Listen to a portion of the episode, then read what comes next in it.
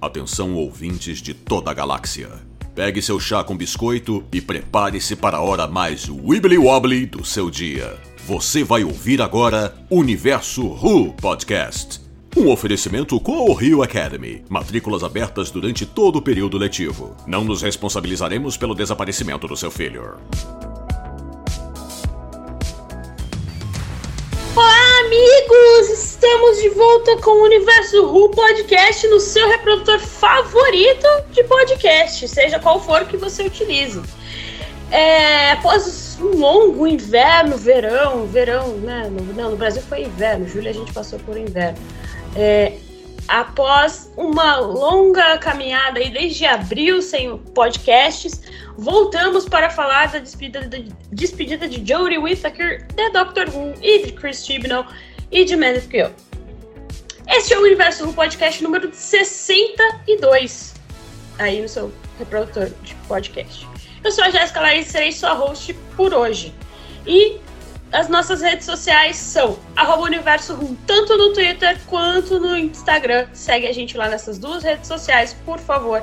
Nosso site, universoru.com, que tá lá com reviews, podcasts, é, notícias, informações e principalmente a série clássica, que como diz uma pessoa que vai participar desse podcast, o nosso intuito é espalhar a cultura de Doctor Who de graça para todas as pessoas principalmente a série clássica, que é bem complicado de ter acesso aqui no Brasil.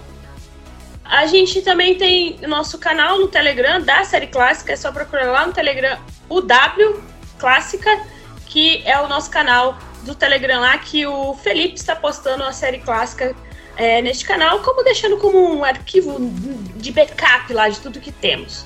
Certo? E no nosso site toda a série clássica já está completa. Vá lá, assista, entenda as referências que a gente vê na série contemporânea de Doctor Who. Eu aprendi que mundo moderno é só até 1800 alguma coisa. É, é, então hoje é tudo contemporâneo.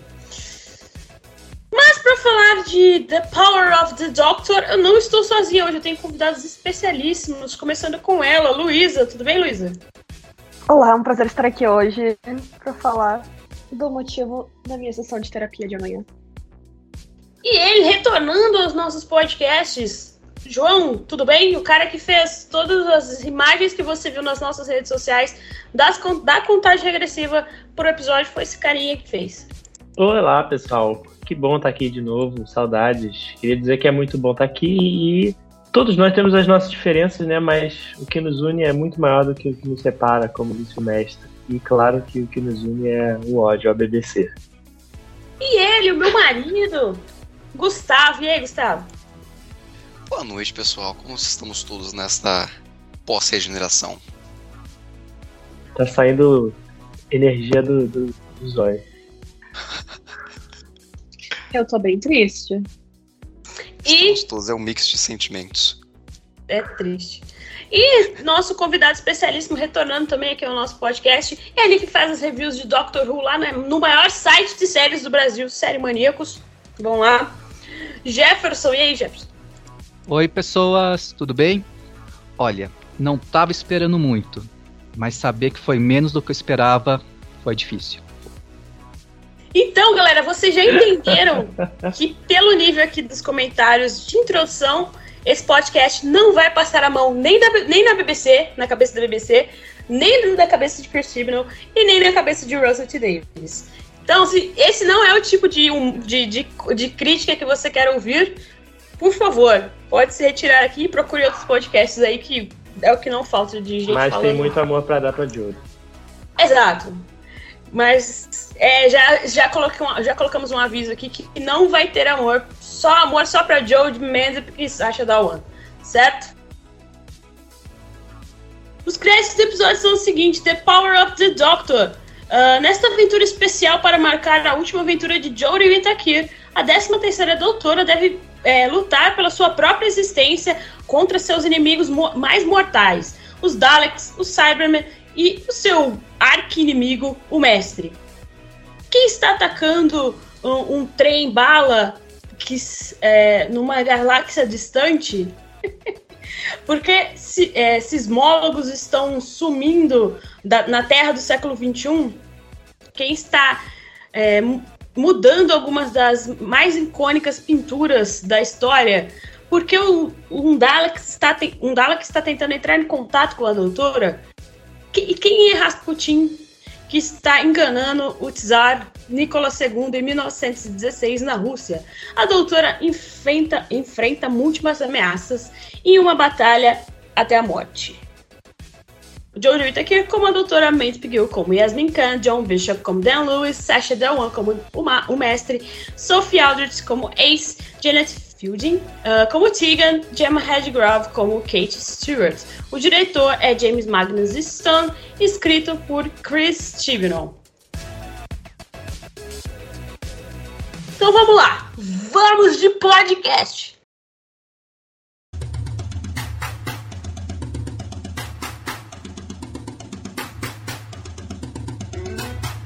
Gente fez um combinado que antes de começar a gente vai falar assim, o que a gente gostou, o que a gente não gostou. Aí a gente vai falar da cena de regeneração e das participações especiais. Então vai ser basicamente esses tópicos que vamos discutir aqui hoje no podcast número 62 do Universo Vamos começar com o Jefferson, que é a pessoa que, que ontem a gente estava conversando no WhatsApp, ele estava tão revoltado quanto eu. Mas vamos começar pelas coisas boas, Jefferson que, que você gostou nesse episódio?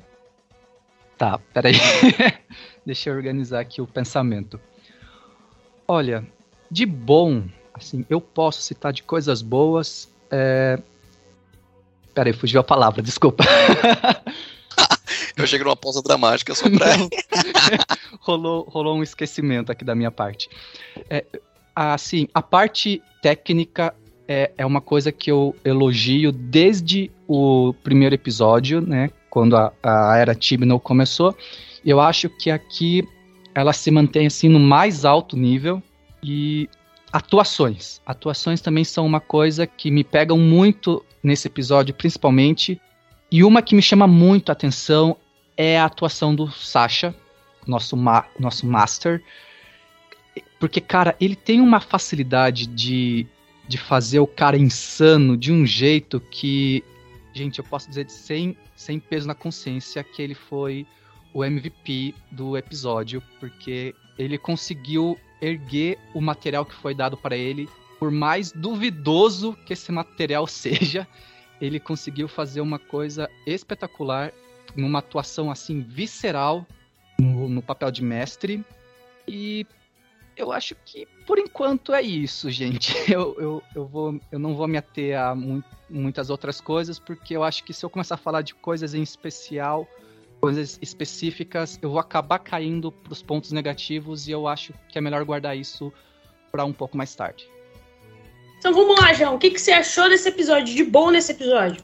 Cara, concordo muito com o Jefferson sobre o, o Sasha. Acho que o Sasha é, é um daqueles caras que a gente vê em Doctor Who e, e fica louco para ver estourar assim no cinema, porque o cara é muito foda mesmo. O cara merece o mundo. Realmente, eu acho que esse, ele, ele tem o, melhor mestre assim de todos. E foi, foi muito bom ver, ver ele nesse, nesse último episódio da Jory, que amarra bem ele como grande, o grande arco inimigo dela, né? Eles dois são. É, é, difícil desassociar os dois, porque o Chip não acho que ele não foi muito, muito eficaz em criar grandes vilões, né? Mas o mestre dele fez por merecer esse título, né? Então foi um grande marco. Acho que além disso, cara, foi o que o episódio realmente precisava, que eram as surpresas, né? Todos os, todos os cameos, todos os fanservices ali, que era o mínimo, porque de tão pouca é, publicidade que esse episódio teve, né? Tão pouco material que a gente ficou esperando meses e meses sem nada da BBC divulgar. Acho que o mínimo era que tivessem realmente boas surpresas no episódio. As surpresas vieram e estavam lá no, no, rosto dos vários doutores. Inclusive, você começou falando sobre a gente do universo Who é, apresentar a série clássica, disponibilizar a série clássica. E o Chibnall faz esse papel também de, de convidar as pessoas a assistirem a série clássica, acho que mais do que todos os outros showrunners. Então, esse é um grande ponto positivo, na minha opinião, não só sobre esse último episódio, como sobre a Era Shibno, né? Acho que, é, acho que esse é o, é o, é o principal para mim, sabe? E, e, e, não só, tipo, abraçar a série clássica de forma nostálgica, mas também é, quebrar paradigmas, né? Acho que o Tibnon fez isso na série moderna e se gostando, gostando ou não, dá um frescor pra série que, que, que é legal, eu gosto. Assim, em termos de roteiro, né, são outras questões, mas é, ele abriu portas, sabe? É, acho que isso é o mais importante. Gustavo? Ah, vamos lá. Ah, tirando os pontos que o João e o Jeff já comentaram, de tudo da parte técnica, ah, e das atuações que foram muito boas nesse episódio, há alguns pontos que me chamaram bastante atenção. Tipo, eu acho que o principal foi o Sasha com a roupa da doutora, porque eu senti várias coisas. Apesar de que eu acho que a gente teve um pequeno erro de continuidade, porque é preciso assistir de novo. Mas eu acho que tipo, no momento ele tava com o brinco da doutora, ficou muito bonito. E depois, numa próxima cena, ele não tava mais. Mas o Sasha com a roupa da doutora foi sensacional. Ah, o ritmo do episódio em si, eu gostei bastante, porque não ficou uma coisa, porque estavam do começo.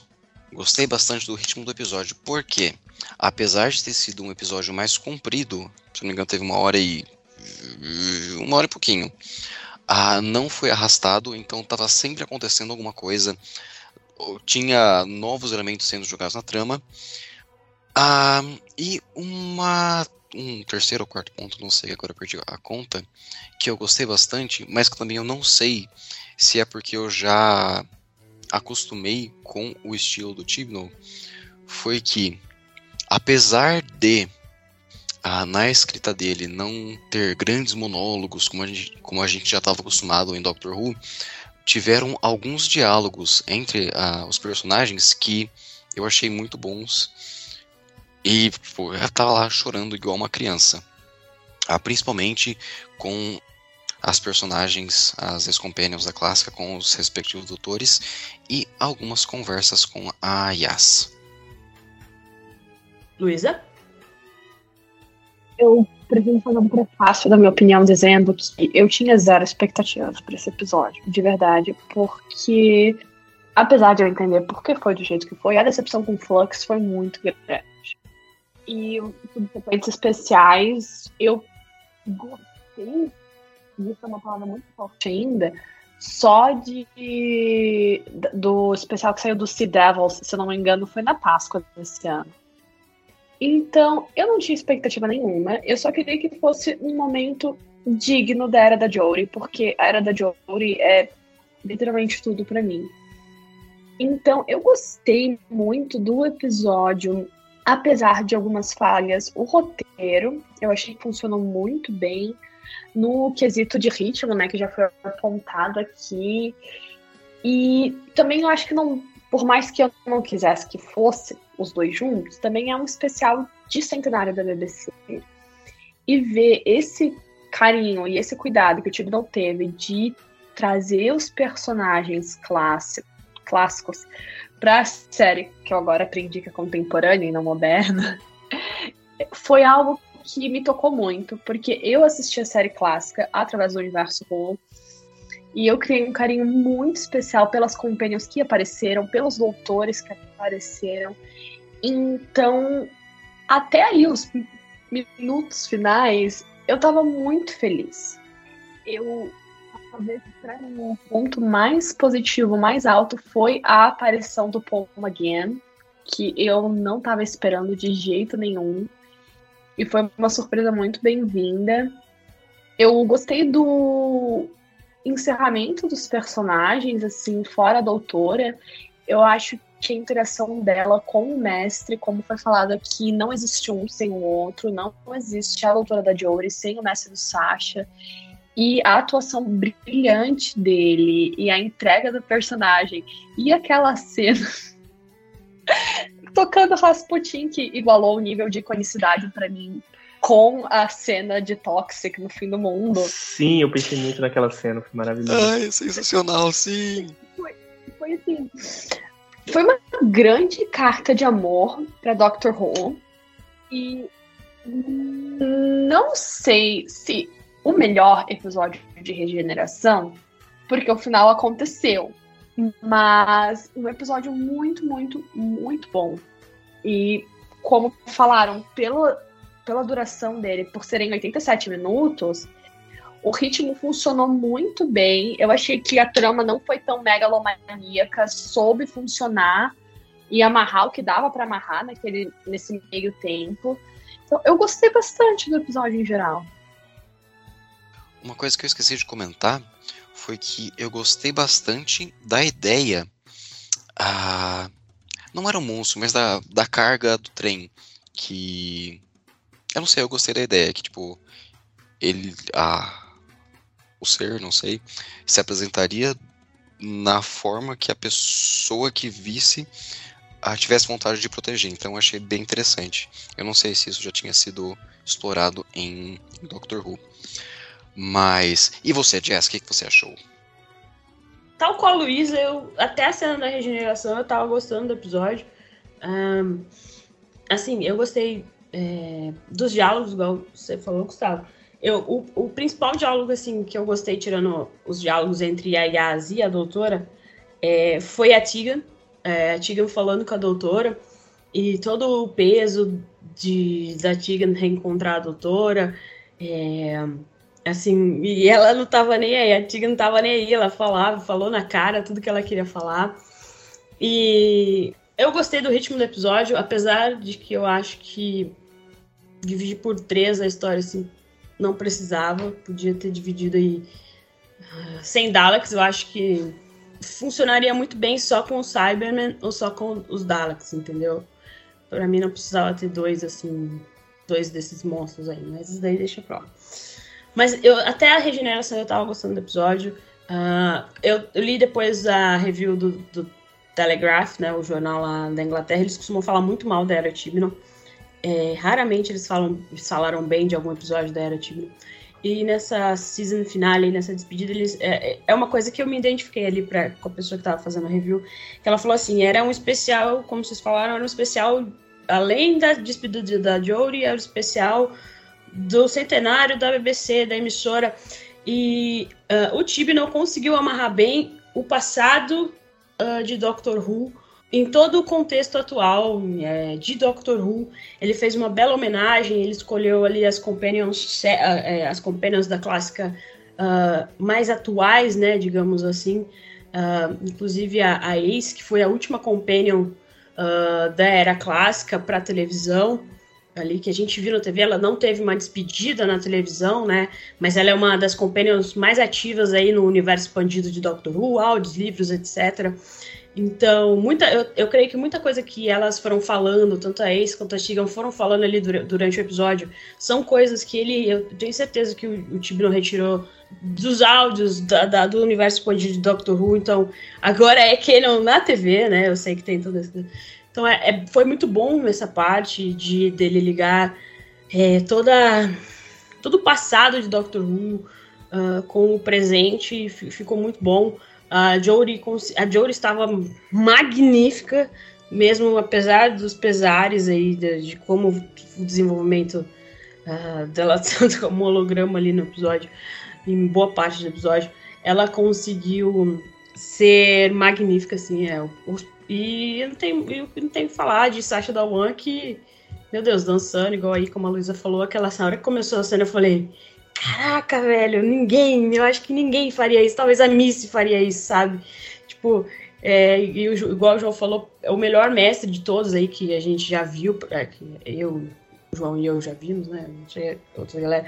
Pra mim é ele, mestre de Sacha Dawan, e depois vem é, da Michelle Gomes, então acho que ele conseguiu tirar muito bem as, muitas coisas que vinha na, na da Missy ali e incorporar nele. Não tem nem o que dizer, o cara é fogo. O cara é fogo pra caramba. E espero que tenha um baita caminho aí pra frente dele. E Matt Gill fez o que deu com, com, com o que foi dado ela ali no roteiro. E toda a carga ali que ela tinha que. Toda a carga emocional que ela tinha que passar para esse, para esse episódio, ela conseguiu.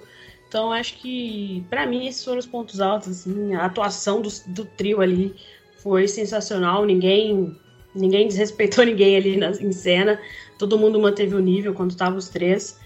E foi sensacional isso pra mim. Eu, eu gostei da história do episódio, eu só acho que podia ser só um dos monstros, mas mais pra frente. E é isso. acho que. E. Aí, a hora que o mestre reencontra a Tegan e a Ace também ali parecia que ele vi, tinha visto elas há duas horas, entendeu? Não fazia que não, não, não parecia que faziam anos e anos que eles não se encontravam. Então, mais pontos aí tanto para para a quanto para a atriz que faz a Ace, quanto para a atriz que faz a Tiga, quanto para o Sacha da One. Então, sensacional também. Gustavo, você ia falar alguma coisa? Não, e aquele diálogo foi muito bom, né? Tipo, da última vez que eu te vi, você era meio tá de gato a ele. Ah, um homem um homem pode experimentar, algo assim. Muito bom. Não, eu ia comentar duas coisas. Um, como a Jess estava falando, é que tipo, a química que o Sasha tem com todo mundo é incrível, tipo, um puta ator.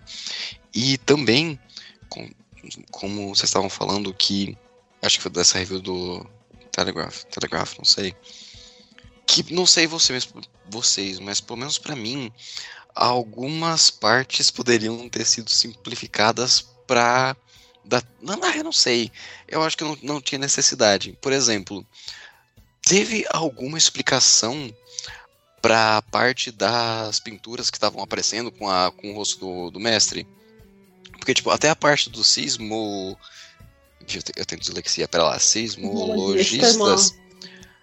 Fez sentido, mas, tipo, das pinturas, tipo, e aí? Eles chegaram a, a comentar ou explicar por quê? Ou foi só, não, não sei? Eles, eles não explicaram nem o plot da Timeless Child. a fugitiva ficou de escanteio e aquele relógio vai se perder no console da tarde. Então, tipo assim. Eu ia, eu ia perguntar isso pra vocês se vocês estavam esperando, porque eu tava muito querendo que aquilo fosse explorado, que o Tibnon terminasse e amarrasse isso. Que ódio. Queria bastante também. Agora. Ai, não pode falar, Luísa. Desculpa, mas como eu falei, eu não tinha expectativa nenhuma para esse episódio. Porque o nível da minha decepção tava tão grande que eu só queria dar tchau pra Jory. Eu só queria acabar de chorar. Então. É, deixa eu. É, então, alguém tem mais uma coisa boa aí? Algum destaque positivo? Não, eu ia falar, eu ia falar sobre. Mais especificamente sobre a presença dos outros doutores que eu achei bacana que ele fez isso de duas formas diferentes, né? Tipo, teve a, aquele meio afterlife do, do Doctor, que eu achei bem legal, aquele novo conceito. Não sei se é novo, não sei se isso já foi explorado antes, mas uma ideia de que existe ali um pós-vida e que em certo momento ele vai lá e cruza uma, sei lá, uma fenda. Achei bem legal e talvez isso possa ser explorado no próximo episódio para explicar por que, que o, o Tenant voltou.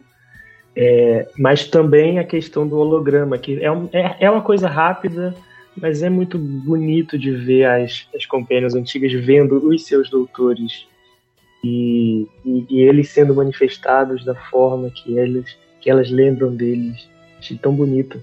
Então é meio que um episódio multidoctor sem ser multidoctor. Então achei isso muito bonito. Aproveitando o gancho de falar as coisas que acharam bonitas no episódio, a eu, porque eu sou emo, eu já ressignifiquei parte do episódio pra mim.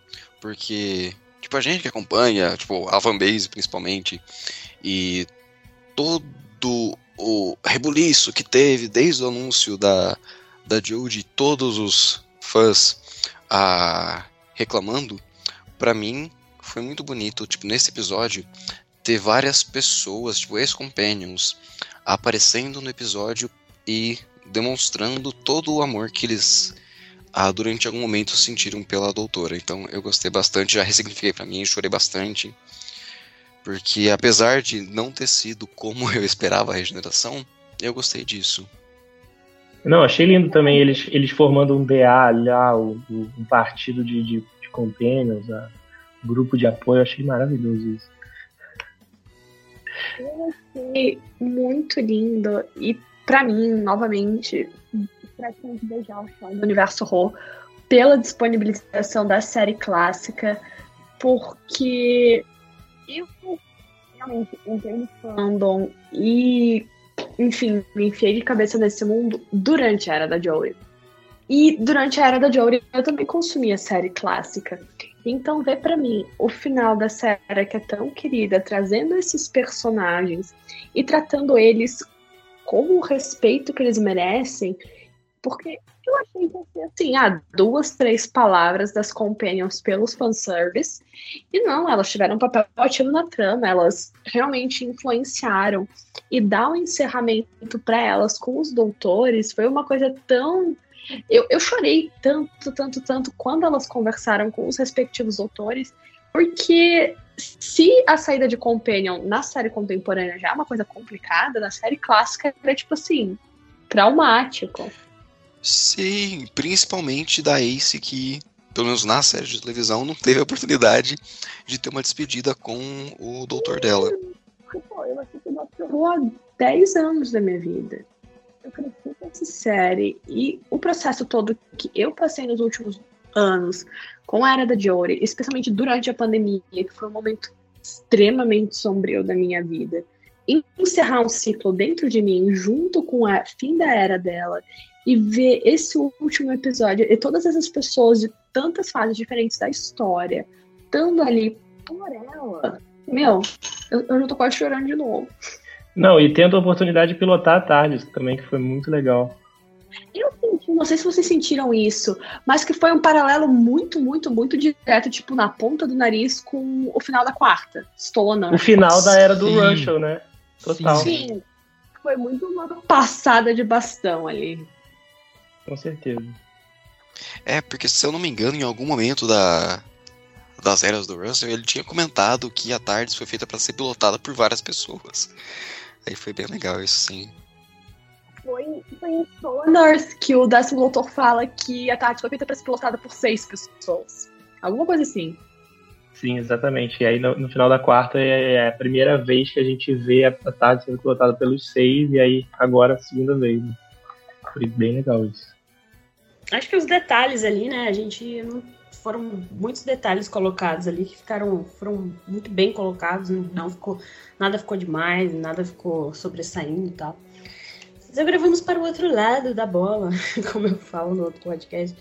Jefferson, o que, que você não gostou neste episódio? Olha, assim, uh, so, co coisas que me pegaram de um, de um jeito ruim. O, o, o ele tem um problema muito grande. Voltando lá no assunto dos quadros, é, ele tem um problema muito grande para finalizar ideias que ele joga na, na trama. Ele coloca um, um, elemento motivador e esse elemento motivador não, não, não vai para lugar nenhum. Por exemplo, no caso dessas pinturas, tem, rola todo aquele mistério, ah, as pinturas estão sumindo, a Ace está lá investigando e de repente a gente descobre que o mestre está colocando a cara dele no meio das pinturas, mas fica uma coisa tipo, tá, serviu para quê? Foi para onde? Qual que foi a ideia? Parando para analisar depois, eu pensei, ah, talvez fosse uma maneira dele chamar a atenção da doutora. Mas aí fica aquilo, deu certo? Não deu, porque a doutora não estava nem aí para as pinturas, ela não estava nem aí para o que estava acontecendo na Terra naquele momento. Então, se a ideia era chamar a atenção da doutora com as pinturas não, não funcionou. Tanto que a, a Unity teve que ligar para ela por causa de mil e uma coisas que estavam acontecendo ao mesmo tempo. E assim, e, e, se não foi por esse motivo, a gente ficou sem saber o porquê. Porque o Tibnall ele não, não termina as, essas coisas direito assim. Ele fica, fica, joga ali que nem que assim, o relógio, ah, tem o relógio da Timeless Child. Ah, beleza tá lá guardado, não usou para mais nada. Oi, Gustavo, quer falar alguma coisa? Não, não, só para complementar que você estava falando das pinturas. Eu também criei uma teoria que sim, o mestre tinha feito isso para chamar a atenção da doutora. Porque, tipo, é uma ferramenta, ferramenta, não sei, que já foi usada antes na série. Ah, porque a River já fez isso em algum momento para deixar uma mensagem gravada pro doutor. Se eu não me engano, os Ponds também fizeram em algum momento umas a mensagem no milharal para para tentar chamar a atenção do doutor e e mandar uma mensagem para né? eles. Oi? A Missy parou os aviões. Exato. E tipo, mas é igual o Jeff falou. será que foi isso que o Tibbs tentou fazer? Não saberemos, porque ele jogou a ideia e acabou não desenvolvendo. Eu acho que não tem muito mistério, acho que é isso mesmo. Mas só que foi feito de forma meio, meio pobre e, e, e também foi meio tosco, né? Tipo aquelas pinturas com a cara do, do, do, do, do Rasputin é meio tosco. Eu Não, acho que pelo amor de Deus. podia ter que, sido lá, feito de forma mais, mais interessante, mais, mais original. sim. A, a questão da pintura também lembra muito The Other Doctor e tal. Podia ter, ter variado mais, assim. Acho que até porque o, algo que fosse mais próximo da loucura do, do, do, do- do mestre, né? Algo mais, é, sei lá, é, espalhafatoso, sei lá.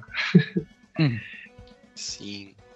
E só a última coisa sobre as pinturas é que, tipo, a gente já tá acostumado que o Doctor Who não tem efeito especial muito bom. Mas, tipo, apesar de que melhorou muito ah, nos últimos anos. Só que essa parte das pinturas parece aqueles aplicativos de, sei lá, de trocar o rosto. Inteligência Ficou artificial. Muito mal feito. Sim, ficou muito mal feito. Mas ah, pode continuar, Jeff, desculpa. Não, não, pode, pode ficar tranquilo. É, mas então, é assim, é, é uma coisa que me pega. E daí é todo. é- é, tipo, também serve como motivador pra juntar as. é, porque também parece que serviu só como motivador pra juntar a Ace e a Tegan, né? Pra colocar elas ali, tipo, olha, a gente precisa dar um motivo pra que elas estejam ali e encontrem a doutora. Pensando nisso até funciona, mas será que os planos eram esses, esse mesmo e tal, fi- fi- fica no ar. Não- nunca saberemos. E o, o Tibnall, ele não explica nada, né? Tá, deixou um monte de coisa aí jogada nas últimas temporadas que até hoje eu tô tentando, eu tô querendo descobrir o que, que ele, ele quis fazer. É, e falando uma coisa que a Jéssica é, citou, também eu acho que tinha muita coisa com muito vilão acontecendo ao, ao mesmo tempo. Eu acho que é, eu entendo é, essa coisa de ser o centenário da BBC.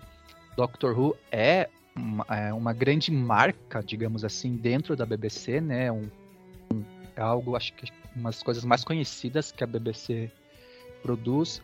Então o Tibnall ele colocou muita coisa ali para fazer um fechamento da era dele, né? Tudo junto ali, personagens de todas as eras, alguns sem o menor motivo para estar ali Vinder, né? Só para fazer abrir um parênteses ali, o Vinder, não, não sei para quê, qual foi a utilidade desse, desse cara ali no negócio, não serviu nem quando ele estava no Flux, agora menos ainda. E daí acho que colocar é, os, os vilões mais icônicos é, do- da doutora ali para criar esse ambiente de olha só a história dela desde lá 1960 tem é, se confunde com a história desses três personagens que já estão assim no imaginário popular.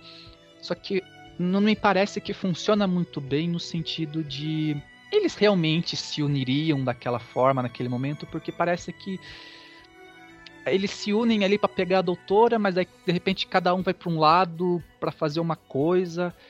Eu acho que podia ser um pouco mais enxuto na, na categoria de vilão, entende? Porque a gente tem os Daleks tentando explodir o planeta com os vulcões, a gente tem o, o, o Master é, querendo tomar o lugar da doutora, a gente tem os, os Cybermans e o outro, o Cyberman solitário também que voltou num plano de é, converter a população mundial. E, mas não sei se, se, se organicamente isso funciona. Acho que dava para ser, como a gente já falou aqui, o mestre do Sasha é a, anti, a antítese perfeita para a doutora da Jodie. Acho que se fosse só o mestre, assim, com um plano super, hiper mirabolante, mas sem o, os, os Daleks e o Cybermen, funcionaria melhor. Costuraria, acho que melhor até esse monte de coisa que foi sendo jogada, porque ficou muito conflito de interesse entre uma coisa ali. Eu fico pensando, cara, os Cybermen estão lá convertendo a população, daí os Daleks vai explodir o, os vulcões do planeta, derreteu todos os Cybermen, matou ali os robôs, não, não adiantou eles fazerem nada, adiantou, o plano deles foi por água abaixo. Mas assim, são, são, são coisas que o, o, que o Tibno, acho que ele também sentiu uma necessidade, assim, de, ah, é o final da minha era, eu preciso fazer uma coisa super épica, e daí a gente sabe que o épico do Tibno não funciona tão bem, visto, né, a última temporada aí que, que ele destruiu 80% do universo e até hoje a gente não sabe se se sobrou alguma coisa além do sistema solar para a doutora viajar e se isso vai ser reconstruído em algum momento.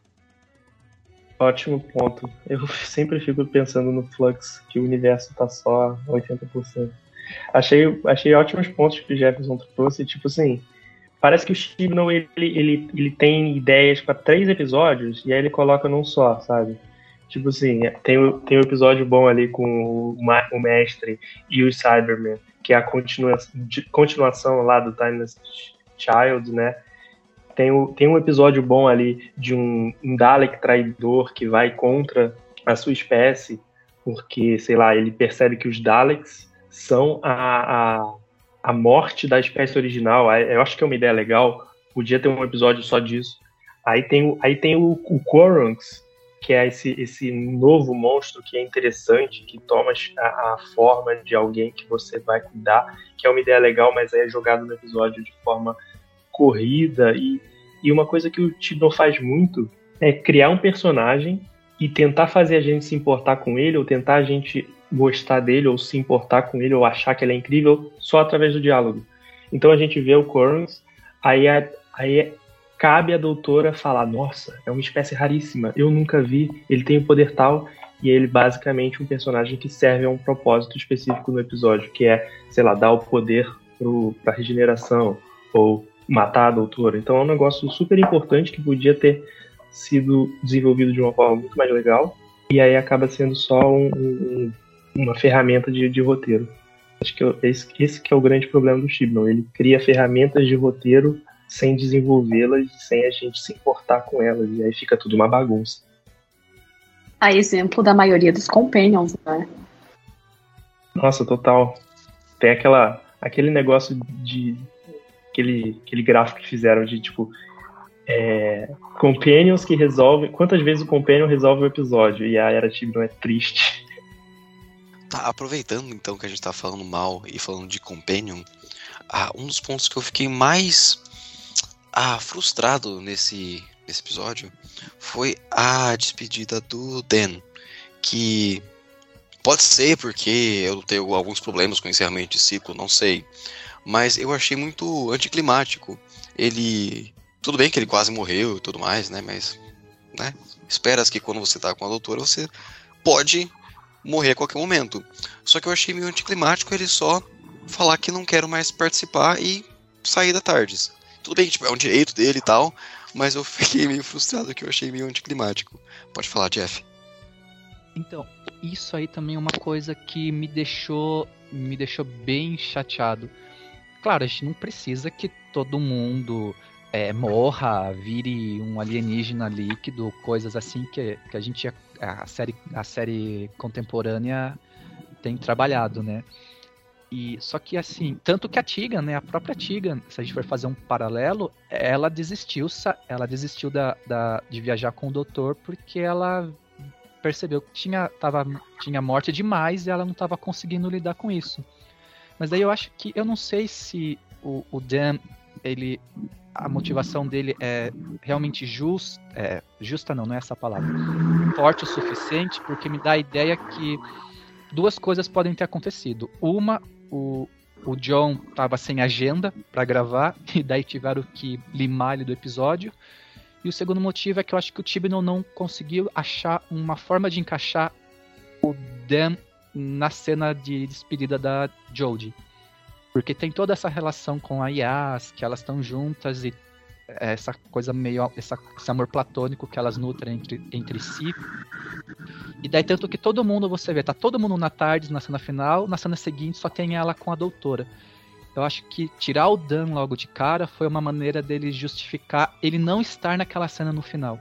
Porque se, se, é, se ele está lá no final, de repente ele some, você fica, pô, como que o companheiro mais atual da doutora some assim do nada sem perguntar o que tá acontecendo com ela, entende? Mas eu acho que realmente ficou faltando. O cara foi jogado do espaço com o cachorro lá no meio do Vendaval, ficou anos preso no passado e só agora, do nada assim, ele acontece uma coisinha e ele sai em 10 minutos do episódio. Não, não, não me convence. Eu queria muito falar a respeito do Dan, porque foi justamente isso que o Jefferson disse. A sensação para mim foi, tipo, pô, vou jogar o Dan de escanteio. Agora, foda-se, vamos fazer ele quase morrer. Mas, mano, quem quase não morre com a doutora? Acontece, vida que segue. Ou não, né? Mas enfim. E aí, tipo, tiraram ele pra focar na doutora e na Yas. Não aconteceu porra nenhuma. E aí, tipo, ah, entendeu? Vamos tirar ele do caminho para fazer acontecer alguma coisa e não acontece nada. Cara, e assim, fazia muito mais sentido o Dan ter se despedido no, no episódio anterior, no, no Legend of the Sea Devil, sabe? Porque a gente já tava com aquele clima da, da Yave, da doutora, o Dan já tava ali meio que como um third wheel, sabe? Tipo, segurando vela. Então, cara, eu, quando, quando eu vi que o, o Dan ia continuar, fiquei, não, isso não faz sentido. E eu acho que o Tibi não percebeu tarde demais que não fazia sentido. Eu acho que se ele pudesse voltar atrás, ele teria feito o Dan se despedir no, no, no episódio anterior. Mas aí ele ficou ali sobrando no, no início do episódio, aí teve que ser despedido é, ter, se despedir logo depois. E aí acho que seria muito mais legal se ele já começasse fora do episódio. E aí a gente no final, quando tivesse a reunião, a gente visse ele como uma surpresa. Ó, um novo cameo. Ah, agora o Dan voltou pra, pra se reunir com a galera. Não, sim, tipo, completamente. Mas é igual o, a Jess e o Jeff comentaram. Às vezes parece que o Tibbs, por ser o episódio de 60 anos da série, quer trazer muita coisa pra ficar mais épico e acaba tendo que fazer essas coisas, tipo, despedir do Dan em 10 minutos. Ah, e acaba ficando meio, meio raso. Eu achei mal trabalhado porque quando o Dan ah, entrou pra série como companion, ele foi tipo. Geral gostou dele, ele, o público gostou, ele teve uma boa dinâmica com todo mundo. Então, eu achei que poderia ter sido trabalhado melhor, justamente por causa disso, porque era fácil gostar dele como personagem. Eu acho que ninguém falou até agora, e aí eu vou abrir a caixa de Pandora e falar da regeneração, porque, assim, eu não sei se eu estava com a minha expectativa muito alta porque eu assisti a regeneração dos outros doutores para me preparar, né? Pra quê? Porque eu assisti a do Capaldi no dia anterior, e o episódio pode não ser o melhor episódio de regeneração ever. Não. Mas, pô, a, regeneração do Capaldi, eu não posso nem pensar em que eu choro. Então, eu queria isso pra Jory, sabe? Eu queria que ela fosse tratada da maneira que ela merecia. Para mim, a atriz e a personagem, enfim, que eu queria um discurso para ela, eu queria o um momento dela. E ela não pôde. E ela não, na verdade, ela não pôde. Para mim, ela nem teve. Porque aí, antes era um encerramento para Yas, e aí foi isso. E aí, tipo, ela não teve um discurso, ela não teve nada. Foi tipo, ah, doutor, quem quer que eu você agora? Agora é você. Ou foda-se, faz. E foi tão anticlimático. Pra, apesar de eu já esperar que o David Tennant aparecesse. Até a roupinha, velho. Aí eu fiquei muito triste. Muito triste, muito triste. Porque o episódio não foi ruim. Mas acabar do jeito que acabou, enfiou a faca e torceu para mim. Foi assim, ó, eu, eu, eu, não consigo achar uma palavra de boa para falar a respeito disso. É, é, eu sei que é difícil julgar pelo que a gente quer que seja e não pelo que é, mas, tipo assim, eu queria muito, muito que o arco dela tivesse sido finalizado integrando com as pessoas, porque a Jodie, eu, eu sinto que ela foi uma doutora muito retraída, né? Apesar de ter construído a fé, a família dela, ter sempre uma tarde cheia, ela foi a pessoa que teve dificuldade de abraçar as pessoas. Então eu acho que eu senti essa conclusão dela se, se abrindo aos Companions, e ainda mais que os Companions estavam em peso nesse episódio. eu, eu queria que ela não tivesse se regenerado sozinha. Porque eu sinto que teria sido um fechamento de ciclo dela se abrindo, não sei. Aí eu, eu queria muito a opinião de vocês sobre isso, porque a, a maior tristeza para mim foi ela ter é, ficado sozinha ali. Nossa, sim, completamente, porque tipo, em vários momentos da, de toda a era do Tibno, a gente reclamou que a doutora tinha vários problemas para se abrir para de, demonstrar qualquer tipo de emoção para os companions. Então, tipo, depois desse episódio, com todo mundo junto, eu acho que seria muito válido ter alguém junto com ela. Isso é uma coisa que eu não consigo falar do Chris Chibnall sem falar de Broadchurch, especialmente porque em Broadchurch ele escreve e ele dirige a Jory. Então, tipo, eu não sei o que aconteceu nesse meio termo. Porque, pô, a doutora da Jory já foi tratada com descaso de todas as frentes, da emissora, do showrunner, das pessoas que se dizem fãs da série, para no momento que era para ser dela, ela não ter um roteiro para ela. Ela foi totalmente esquecida no churrasco porque tá todo mundo falando do David Tennant. Então aí que tá. Eu gosto bastante do David Tennant, mas já deu, sabe? Eu sei que é um pouco de hipocrisia, porque se fosse qualquer outro ator que tinha que já interpretou o doutor que aparecesse lá, para mim não seria tão. Eu não ficaria tão decepcionado, mas por que o David Tennant? Todo mundo já tá. Todo mundo não, tipo, mas. Já deu, sabe? Ah, mas aproveitando. Foi ele. A era dela não existiu. Não existiu nos quadrinhos, não existiu na série. Tipo, não existiu. Isso é muito frustrante. Eu tenho uma teoria, tipo, eu não assisti mais nada que o Chris Chibnall escreveu, mas eu, tipo, eu tenho uma teoria de que a, ele teve que, que, que assumir o papel de showrunner por N motivos, e ele não sei se ele tinha didática para escrever um seriado de ficção científica barra fantasia.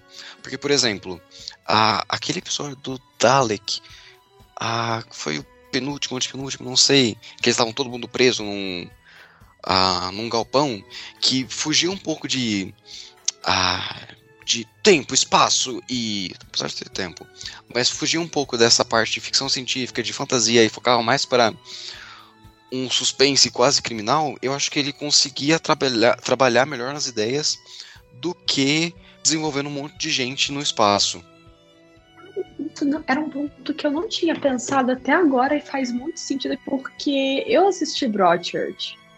Posso citar a primeira temporada de Core, eu assisti Broadchurch. E o homem é simplesmente brilhante. Eu nunca tinha pensado no fato de que talvez ele só não soubesse escrever ou produzir para ficção científica. Sim, é por isso que eu acho que, igual nesse episódio, ele sente a necessidade de inserir a, os vilões, tipo Dalek, Cyberman, a lava para destruir o planeta, para ter essa pegada mais de ficção científica e acaba se embananando todo para desenvolver o resto.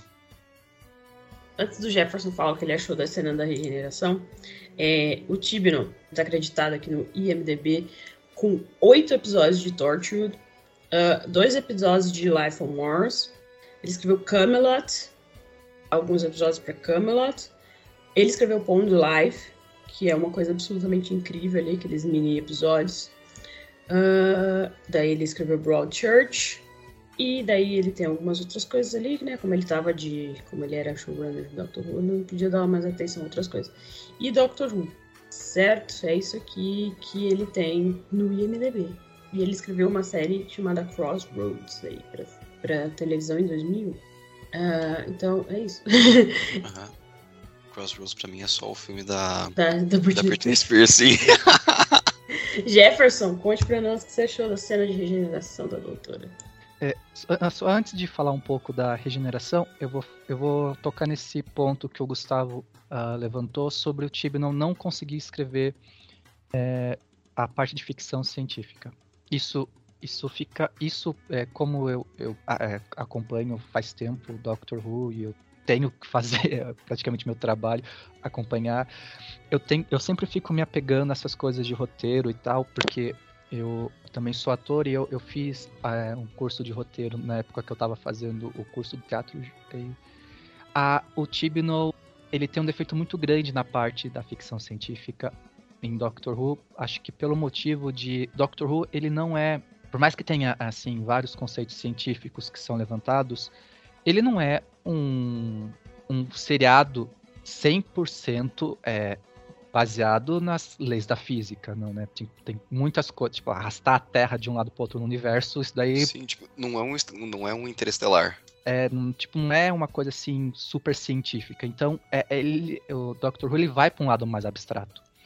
E acho que por ser, é, por ele ir, precisar ir para esse lado mais abstrato, que cai naqueles, nesse pecado do Tibno, que são esses diálogos super expositivos, que ele precisa explicar, olha, essa é uma criatura, é, que ela, se, ela pega e se transforma na, na, na, primeira imagem de uma coisa que você precisa é, proteger e tal. Então ele fica detalhando coisinha por coisinha, porque são coisas que não existem, que a gente não vai ter acesso para saber e atrás pesquisar, e daí ele precisa explicar tudo isso e fica, e fica uma coisa arrastada. Ele é muito melhor escrevendo coisas da vida real. Por exemplo, aquele episódio onde a. Eu não vou lembrar o nome agora, mas que quando as caixinhas um monte de caixinha preta invade. The Power of the Sim, isso, isso. episódio. Então, é, é um episódio que a parte de ficção, que são essas caixinhas pretas, elas são uma coisa meio meio aleatória, elas não têm tanto peso na, no, no, episódio. Uhum.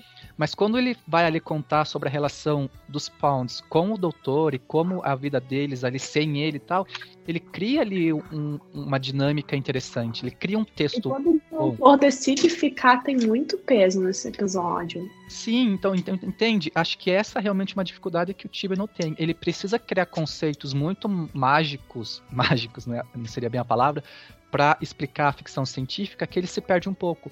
A primeira temporada que ele fez é, é básico que muita gente criticou por causa das, dos, da falta de vilões clássicos e tal, foi ele escrevendo sobre coisas do mundo real. Você vê lá que a gente está falando sobre racismo e o vilão, ele quase, o vilão alienígena quase nem aparece.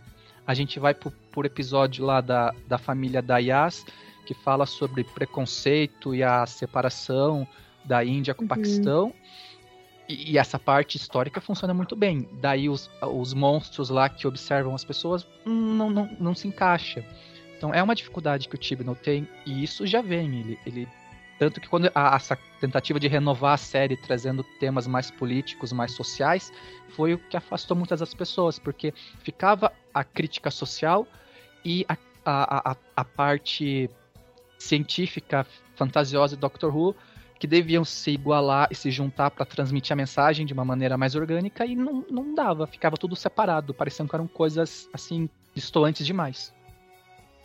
É, eu sinto que tipo o grande pecado do Chibnall foi querer escrever muito além do que ele do que ele era capaz, como vocês falaram. E assim, os melhores episódios, cara, são colaborações do Chibnall com outros roteiristas ele podia ter se dedicado muito mais a, a construir, a tecer as, é, os fios narrativos é, emocionais entre os personagens e deixar essa parte fantasiosa da ficção científica para alguém mais experiente ou mais interessado nessa. Interessado não, porque ele é super fã de Doctor Who, tudo bem. Mas alguém com mais experiência, com mais, com mais domínio ali da, da ficção científica. E ele trabalhar como showrunner, porque o showrunner não necessariamente escreve episódios de uma série. O, showrunner pode trabalhar sem escrever nenhum roteiro, mas or, é, orquestrando todos os roteiros para funcionarem juntos, né? E se ele tivesse se aliado a mais pessoas e tal, acho que a gente teria tido um resultado muito, muito superior. Depois a gente vai fazer um podcast tal, falando sobre a era Shiver e tudo mais. Mas assim, é, vou resumir assim o que eu não gostei sobre a regeneração. O que eu não gostei, já falei, não gostei de ter os Daleks e os Cybermen, podia ter sido só um. Eu entendo o peso que os Daleks têm pra BBC, eles são tipo uma marca de da BBC, não só de Doctor Who. Entendo, mas sei lá, escolher assim um ali, eu acho que funcionaria melhor o roteiro para mim. Para mim, gente, minha opinião pessoal, você que tá ouvindo aí, possa, pode ter tido outra impressão. Um, tudo que vocês é, falaram sobre. tudo que vocês falaram aí que não gostaram, assina embaixo também. Principalmente o Dan. deveria ter vazado no último especial, no especial de Páscoa, ia ficar muito melhor. E Kate Stewart ali foi totalmente subutilizada. Eu sei que eles queriam fazer uma homenagem ao Brigadeiro e, e ao Unity e tudo mais, porém foi muito subutilizada ali. Mas que bom que a Unity vai estar de volta, a gente tem os companions aí, surge a oportunidade de, de da gente ver mais companions voltando aí, uh, às vezes só para falar da Unity, alguma aparição, etc. E da regeneração. Uh, eu queria, eu queria, Jodie, Jodie merecia muito mais do que um discurso cortado, né? O discurso dela foi sendo picotado até o grande momento da regeneração. Ela não vai ter, para mim, na minha cabeça, na minha cabeça, ela não vai ter uma frase marcante igual o, a regeneração do Max Smith, que a, eu já falei em outros podcasts aí, quem ouve e tal que a regeneração do Max Smith foi a que mais me marcou, etc. E ele falando, I, I always remember the doctor that I, that I am, that I, I, I, used to be. E a cena do Matt, eu vou comparar com a do Matt Smith, que é a que eu mais, a regeneração que eu mais gosto. Isso, ainda Dr. Rosemary. E eu vou comparar. O Matt Smith, ele teve a volta da Amy na tarde mesmo, que seja com apenas uma participação ali com a peruca dela, né? Porque ela estava fazendo. Uh, ela tá fazendo Guardiões da Galáxia. E assim, aquela cena foi apenas. Ela não falou nada, ela só falou Roger Man, goodbye, e foi isso, entendeu? Aquilo lá teve todo uma, um peso e ele se regenerando tanto com ela ali presente na cabeça dele, quanto com a Clara ali presente na Tabs. É, então isso, isso para mim é uma coisa que eu nunca vou esquecer como alguém que acompanha Doctor Who apaixonadamente. E eu esperava tanto da Jolie assim, para final assim da era dela por tudo que ela representou, por tudo que de negativo que ela teve que aguentar, de comentários, etc, da falta de apoio da BBC, dos roteiros às vezes escorregadios do Tibnall. Mas ela fez tudo com graça e maravilhosamente bem.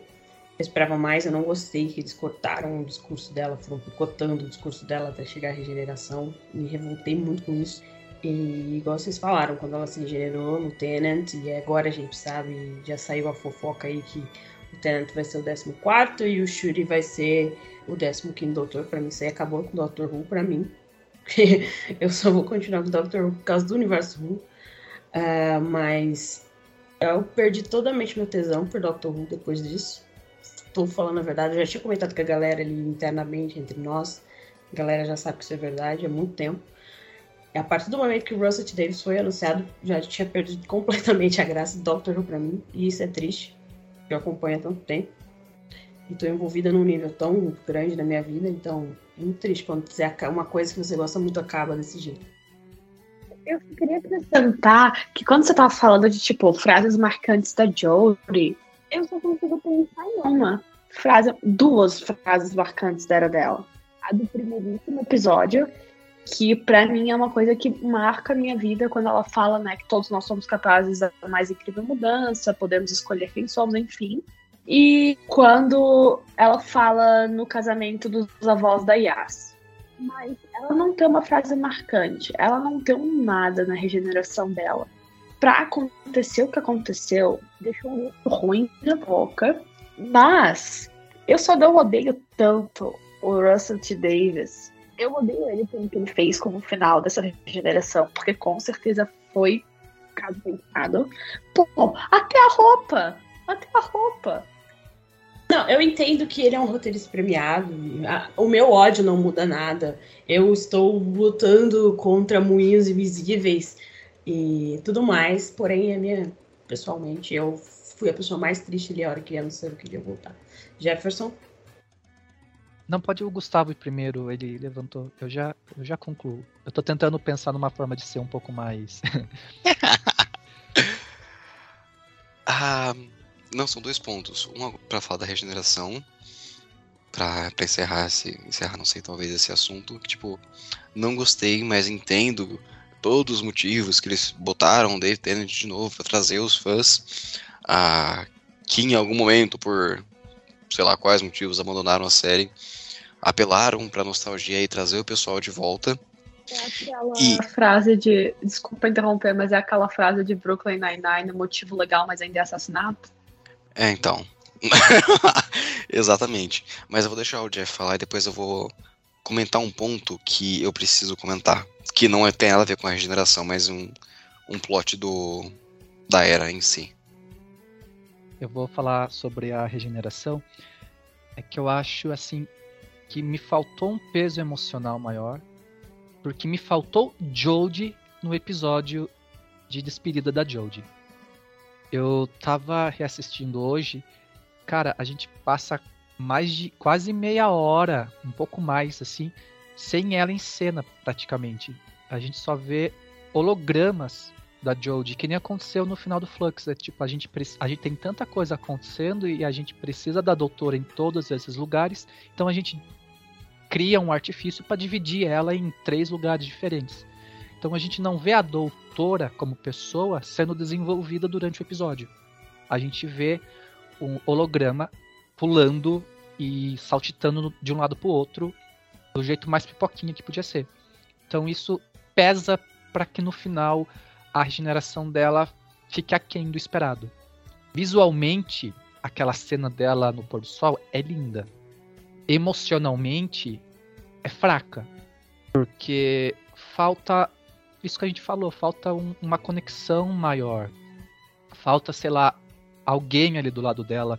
Porque por mais que a doutora fosse construída como uma pessoa que tem uma, um certo distanciamento é, emocional das pessoas, eu acho que naquele momento de regeneração, que é assim extremamente difícil para ela, extremamente difícil para ela. Imagina você trocar de corpo e personalidade, não ter alguém ali, sendo que a Yas estava ali disponível naquele momento, eu acho que, que quebra ainda mais o peso que a cena podia ter. E eu comentei isso com a Jéssica ontem é triste pensar que a, despedida dela acontece dessa maneira meio jogada, porque, cara, ela, a, Jodie carrega um peso muito importante. Por mais que cronologicamente os retcons lá do, do Tibnall já colocaram outras doutoras mulheres na, na linha do tempo, ela foi a primeira doutor, doutora do sexo feminino que a gente conheceu.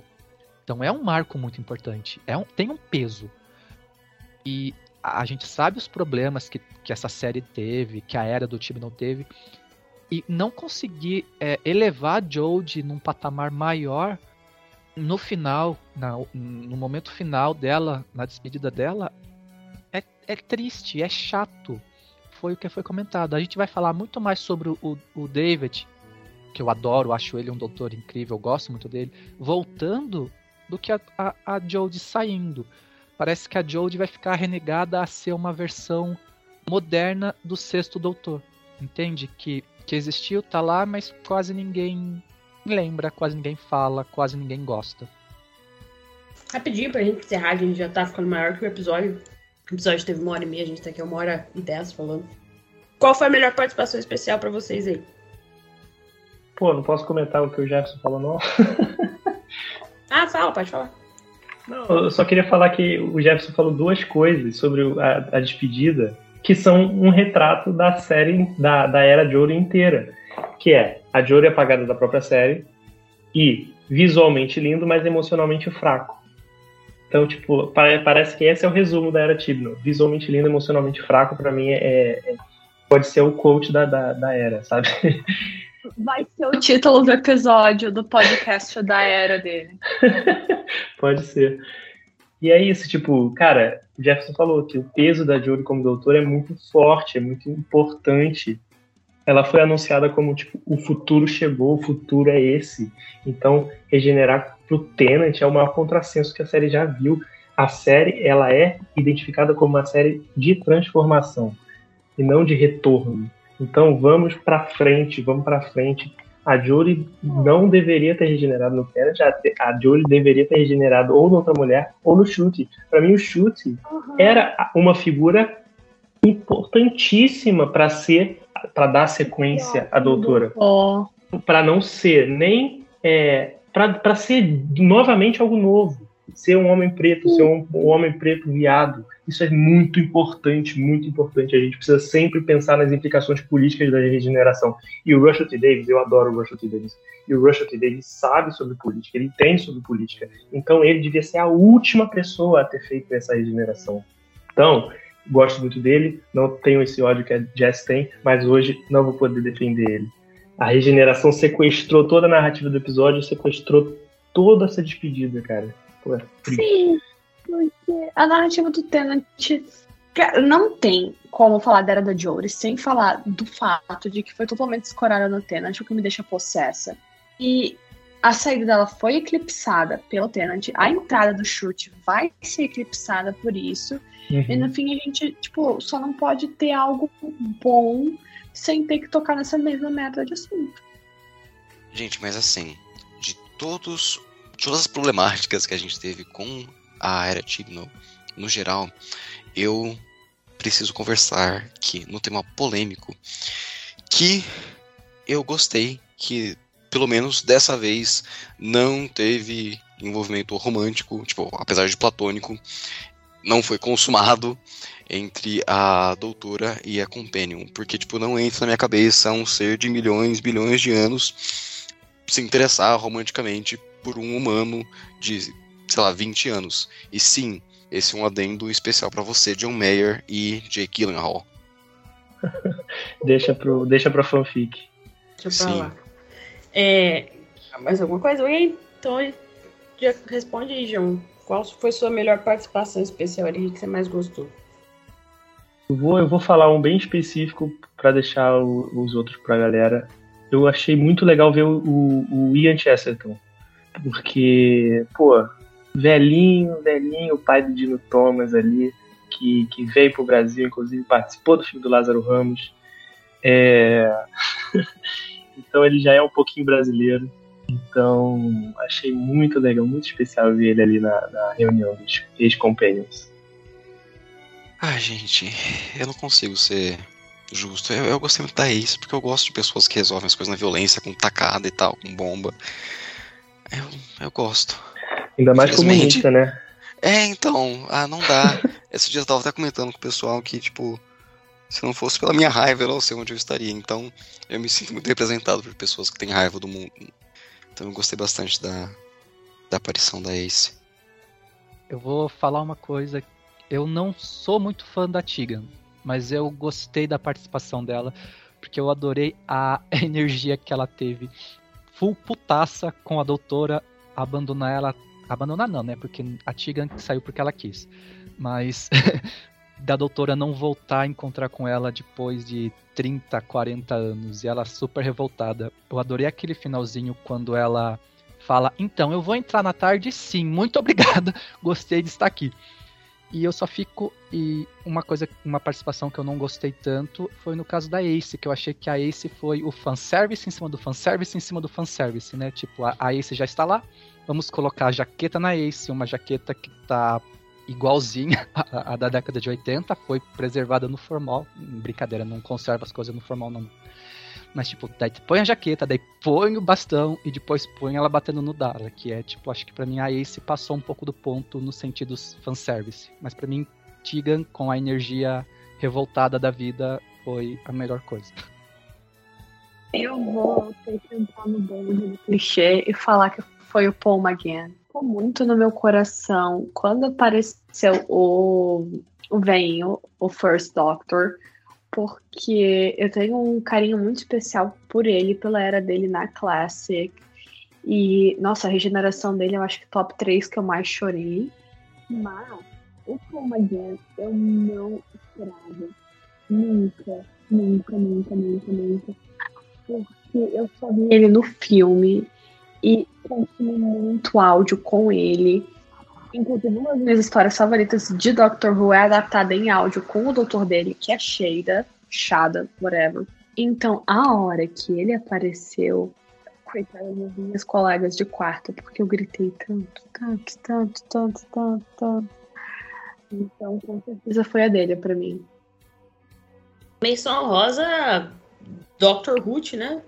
Que apareceu ali a doutora Ruth que apareceu só para o nosso deleite, nosso coração. menção honrosa e toda aquela reunião de, de os companions ali, sensacional. E Graham e a Ace ali, galera, ninguém... Ninguém, ninguém notou o flerte ali entre a terceira É, idade, é, rapaz. chipei ali, chipei ali. Sim, o pessoal do, do Twitter. Eu achei fofinho. Sim, o pessoal do Twitter tava comentando que, tipo, o nome, o nome do chip deles seria Grace, que no caso era o nome da, da primeira, primeira, não sei, da antiga esposa do, do Graham. Então, cara, ali o flerte da terceira idade, Caramba. cara. Eu já Incrível. quero áudio com os dois já. Por favor, vamos providenciar isso aí. Meu Deus, um box com aquele grupo de companions seria tudo pra mim. Nossa, Podcast abriu ali aquela, aquela ali. voltou. Abriu totalmente as, as possibilidades aquele grupo ali. Galera, vamos às notas. Uma hora e vinte falando aqui. É, Jefferson, de 0 a 5, qual a sua nota para este episódio? Vamos. Eu que eu tenho uma curiosidade. Nota do episódio até a regeneração e nota do episódio com a regeneração. Eu vou editar esse episódio e vou botar um fade antes dela regenerar. E vai acabar assim, vai, Ai, ser, o- me vai ser o manda, nosso pronto. Combinado? Não, Tá, tá, é sério mesmo duas notas? vai, Jefferson. Tá, eu dou um dois e meio assim pro, pro episódio até a regeneração e dou um 2 com a regeneração. Eu tô, eu tô cruel ultimamente. Até que acho que eu fui a pessoa que mais criticou aqui, então acho que faz um pouco de sentido. Nossa, tô doida pra ler. Eu ainda não, não li sua review ali no Série Manix. Doida pra ler. Gustavo? Ah, vamos pensar. Assim, dentro das possibilidades do já aguardado, que não, tipo, não tinha muitas expectativas, até a regeneração, 3,5, 4. Com a regeneração, 2. João? Eu acho que eu tô, eu acho que eu tô nesse 3,5, 3 aí para regeneração. E aí na regeneração levou, levou um 2. Foi reprovado. Luísa? Eu vou entrar pro time, pro clube do 3,5, 4. Mais pra 4 do que pra 3,5. Tipo um 3,85, 9. Mas, mano, depois da regeneração, eu, eu não sei nem o que falar. Sei lá, talvez um 0,75, porque pelo menos acertou o nome da série.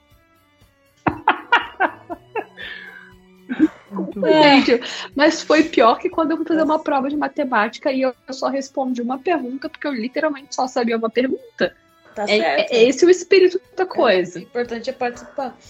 É, eu, eu dou 3,5 pro episódio até a cena da regeneração. E com a cena da regeneração, 2,5. Fica aí.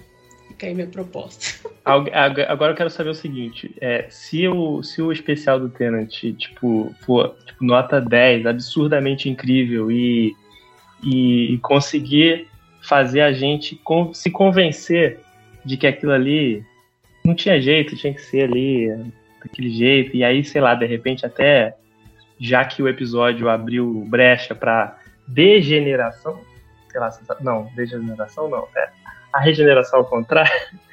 Vai que isso acontece também, sei lá, tipo, a gente volta a ver a Jory aí. Dá pra sonhar isso ou eu tô maluco? Eu quero sonhar alto. Ó, ela. É A, de graça, né? é sonhar de graça. Sonhar de É, até a, a entrevista, tem uma entrevista dela traduzida lá no nosso site, no universoru.com, que ela fala, a- o repórter na última pergunta pergunta pra ela se ela quer voltar e tal. Ela fala que sim, que ela está trabalhando nisso e que ela está tentando não irritar ninguém do atual, ok, vai agora vai assumir, né? Ninguém da produção que vai assumir Doctor Who para, para ela poder ter chance de voltar. Então vamos, vamos ver aí se com os Mas para esse especial Mig ser bom, o, o Russell Days vai ter que trazer até a Marta de volta para eu, pra eu cogitar a ideia desse negócio ser bom, entendeu? Então é isso. Eu queria muito a Marta voltando e descendo o cacete no décimo doutor. Meu sonho. Nossa, meu sonho é a mãe dela. A mãe dela. Não, eu, vou, eu vou falar o A mãe seguinte: dela voltar e descer o, o cacete no décimo doutor. o que mais me anima pro próximo episódio não é o Tenant, é a dona. E o Wilfred? Nossa, E eu- o Wilfred, última participação do Wilfred, cara. Nossa. eu tenho medo do que eles podem fazer com a dona, gente, de verdade. Eu acho que a história dela já fechou Mano, tão então... bonitinho. Sim, tipo, se ela lembrar, ela meio que não explode. sei, velho. Nesse ponto da minha vida, eu só assisto Doctor Who porque eu não sei quem eu sou se eu não assistir essa série. Então, tipo assim. pois é, né? Já virou parte da personalidade, é foda. Exato, eu baseei toda a minha personalidade em Doctor Who, agora não tem mais volta. eu assisto essa série desde os 13 anos. é tipo assim. Ai, galera, então ficamos por aqui. Se você ouviu até o final, muito obrigada. Será? Espero que você não tenha ouvido esse podcast em 2x. Se você não aguentar ouvir uma hora e meia de uma vez, ouve aos poucos aí, ouve por etapas. Mas foi muito bom o papo aqui. Jefferson, muito obrigado por participar hoje. Por favor, deixe seu, seu, sua propaganda aí pra galera. Ah, eu agradeço pelo convite mais uma vez. Me desculpa se eu falei demais, às vezes eu me empolgo e começo. E assim, gente, vamos vamos é, vamos seguir aquilo que a gente falou aqui, né? A nossa vida tem que ser igual ao Dr. Who, a gente tem que ir pra frente. Não, não, vamos, não vamos retornar pro passado, que isso aí não é, não é muito agradável, não. Quem, quem entendeu a mensagem sutil aí pegou. É isso. Luísa, muito obrigada pela sua participação novamente no nosso podcast. Eu que agradeço. Para mim, a melhor parte de Doctor Who são as pessoas que eu pude conhecer através dessa série. E falar de Doctor Who com gente que eu gosto é tudo de bom. João, muito obrigada aí pela sua participação em nosso humilde podcast. Muito obrigado. E para retornar ao que eu falei lá no início, é, vamos se juntar. É, o que nos une é maior do que nos separa. E eu não sei, o episódio só deve sair semana que vem, né? Vamos ver aí se a gente consegue homenagear a Jory e todo mundo escolher o 13. É isso, galera. Muito obrigada a todo mundo que ouviu, a todo mundo que participou, a todo mundo que sempre nos ouve, a todo mundo que nos segue lá no arroba Universo Underline no Twitter, no arroba Universo Underline no Instagram, a todo mundo que é, curte a nossa página no Facebook, que é Universo Ru, e todo mundo que acessa lá o universoru.com, que assiste a série clássica e tudo mais, e todo mundo que contribui mensalmente lá no nosso Apoie-se. Muito obrigada, graças a vocês aí que estamos no ar até hoje. Ficamos por aqui, galera, e podemos até temos um ano até o aniversário de 60 anos da série e esses três especiais. Então voltamos a qualquer momento na sua programação. Mas nos acompanhe nas redes sociais que sempre que dá estamos ativos por lá. Ficamos por aqui e até uma próxima!